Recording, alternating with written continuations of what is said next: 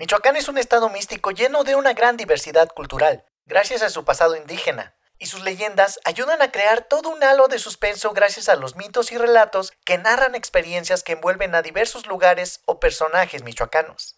Aquí te dejo cinco leyendas de Michoacán. La mujer de la cascada. Cierto día, un grupo de jóvenes amigos acudieron a nadar para refrescarse a la cascada del Salto, en el municipio de Contepec. Pasaron la tarde completa bromeando y divirtiéndose, y al caer la noche el clima seguía siendo tan agradable que en lugar de marcharse decidieron quedarse más tiempo. En ese instante se percataron que una mujer se acercaba a las aguas. No tenía ropa y tenía una figura esbelta. Su pelo era muy negro y hacía un bello contraste con su piel blanquecina. Los chicos guardaron silencio para espiarla mientras se bañaba. Sin embargo, cuando la desconocida entró en la laguna, un mal presentimiento se apoderó de ellos. Algo andaba mal ahí, pero no sabían qué. Imprudentemente y para quitarse el miedo, el más gracioso del grupo le lanzó un piropo para romper la tensión. La mujer volteó y un escalofrío les recorrió la espalda. Ella no tenía rostro. Cuando emitió un espeluznante chillido, los muchachos salieron a toda prisa del estanque y corrieron despavoridos. Días más tarde, aún sin reponerse del susto, todos ellos se enfermaron y luego, uno a uno, perdieron la vida en inexplicables circunstancias. La trágica historia de Leonor. Don Juan Núñez de Castro llegó a vivir a la ciudad de Valladolid con su segunda esposa, doña Margarita de Estrada, y también con su hija, del primer matrimonio, Leonor. Leonor se la pasaba en casa sin salir, lavando, en la cocina y sin ver la calle. Un día llegó a Morelia un virrey, y al conocerla quedó prendado de Leonor. Ella lo miró y poco después recibió una carta concertando una cita, para verse a las ocho de la noche en la reja del sótano, lugar donde la encerraba doña Margarita para que nadie viera a su hija. El apuesto mozo, que era don Manrique de la Serna en Frías, español, oficial mayor de la Secretaría del Virreinato, se hizo ilusiones para obtener la mano de Leonor, aunque doña Margarita se opusiera. Pero para ello tenía que verla, hablar con ella y estar seguro de la voluntad de Leonor. Pintó el rostro de su paje con una calavera y lo vistió de Dieguito, para que se paseara de un lado a otro por la calzada de Guadalupe, como si fuera un verdadero aparecido. Eran las ocho de la noche. Se hizo el silencio. La aparente alma en pena se paseaba cerca del muro donde se encontraba la reja del sótano, lugar en que había quedado para platicar doña Leonor. A esa hora, la gente se metía en casa asustada, pero doña Margarita, que era una mujer muy osada y maliciosa, quiso averiguar qué pasaba. Y fue ella que cerró por fuera el sótano cuando don Manrique y Leonor platicaban acerca de cómo deberían organizar su boda para pedir a don Juan la mano de su hija. Don Manrique saldría al día siguiente con su comitiva para México. Pero doña Leonor no podría ya salir de aquella cárcel. La puerta estaba cerrada. Nadie notó su ausencia, ni siquiera su padre, ya que él se ausentó por unos días para ir a una hacienda. Doña Leonor no quería morir de hambre, y por la reja sacaba su mano pidiendo una limosna, un pedazo de pan. Los transeúntes se apiadaban de ella y por caridad le dejaban su limosna. Un día regresó don Manrique, Iba en procesión por las calles y llegaron a la puerta de don Juan. Don Manrique traía la carta del virrey que pedía la mano de Leonor. Don Juan llamó a doña Leonor. Su esposa no estaba en casa. Nadie respondía. Los sirvientes conocían el dolor de doña Leonor. Por fin encontraron el escondite. Al abrir la puerta, vieron que doña Leonor había fallecido.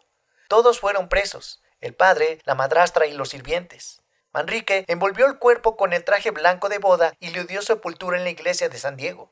Pasó el tiempo y cuentan que al caer la tarde, en la reja del sótano de esa misteriosa casa donde vivió doña Leonor, asomaba una mano muy pálida y descarnada, implorando un pedazo de pan.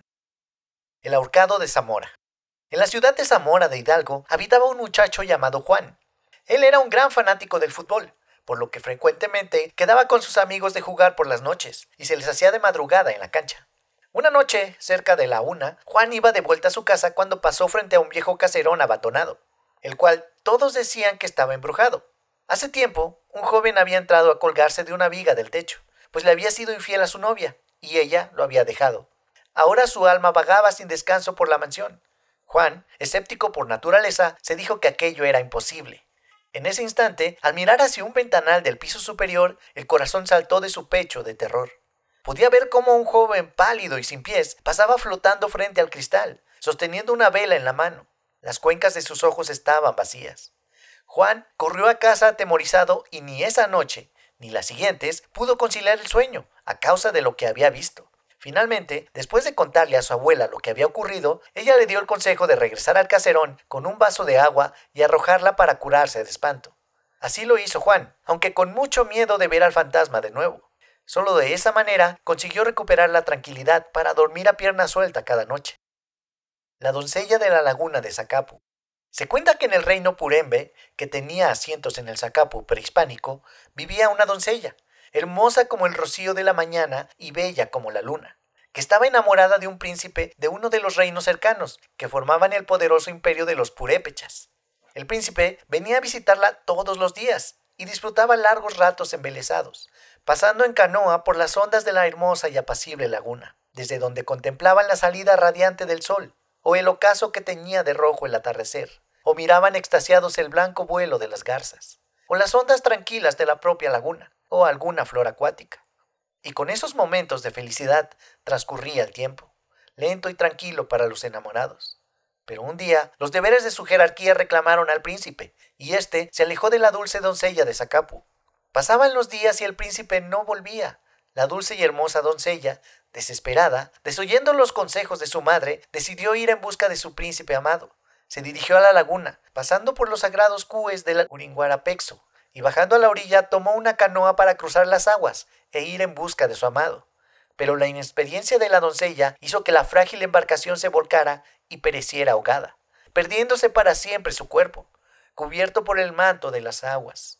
Según se cuenta, después de esto, por las noches aparece la doncella, más bella y radiante, emerge del agua buscando a su príncipe, y que al no hallarlo, se lleva a algún hombre, al que seduce con su hermosura. Al sonar las doce de la noche, la fantasmal pero bella aparición surge de las aguas de la laguna y sube por las calles hasta la Plaza Cívica Morelos, corazón de la ciudad donde antiguamente era el mercado, y a los jóvenes que encuentra los invita con irresistible voz a su casa, pidiéndoles que la sigan. Si alguno es seducido por la belleza de la joven doncella, como hipnotizado, es atraído por ella, encaminándose hacia la laguna, donde entran en las aguas, fundiéndose en tierno abrazo, ahogándose inmediatamente el incauto galán. El hecho curioso de que año con año la laguna cobre más de alguna víctima sobre todo en los días de Semana Santa, ha despertado la creencia popular que esta laguna es mujer, porque se llevan sus aguas puros hombres, a quienes, por cierto, ha sido difícil rescatar, asegurándose que ella los quiere retener. El Hospital Fantasma de Morelia.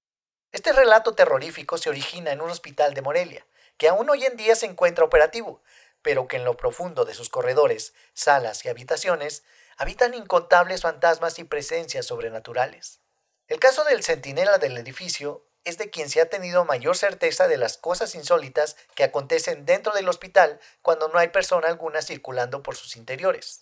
Se comenta que en el quirófano del hospital se muestra todas las noches un hombre que incomprensiblemente atraviesa las paredes y en ciertas oportunidades se oyen fuertes alaridos, los cuales se consideran que provienen de esa alma en aflicción que aún no ha conseguido reposo. En la sala de la morgue se oyen con frecuencia ruidos extraños, sonidos de vidrios partidos y un rechinar de las puertas como si alguien las abriese y cerrase. Igualmente, al caminar por este lugar se percibe una sensación aterradora, como si alguien estuviera observando todo el tiempo. En el salón de cuidados intensivos, que se localiza en el octavo piso del hospital, los testigos que han podido observar a esta aparición relatan que por las noches se muestra una mujer con una bata blanca, que deambula por los corredores en total silencio y que deja a su paso unas manchas de sangre en el piso y las paredes que al pasar del tiempo se desvanecen. El centinela del edificio dice que a esta extraña mujer le habían practicado un trasplante de riñón, pero desafortunadamente el órgano no llegó a funcionar como se esperaba, y al conocer las pocas expectativas de vida que le quedaban, decidió acabar con su vida, arrojándose desde una ventana de ese piso. Eso es todo amigos.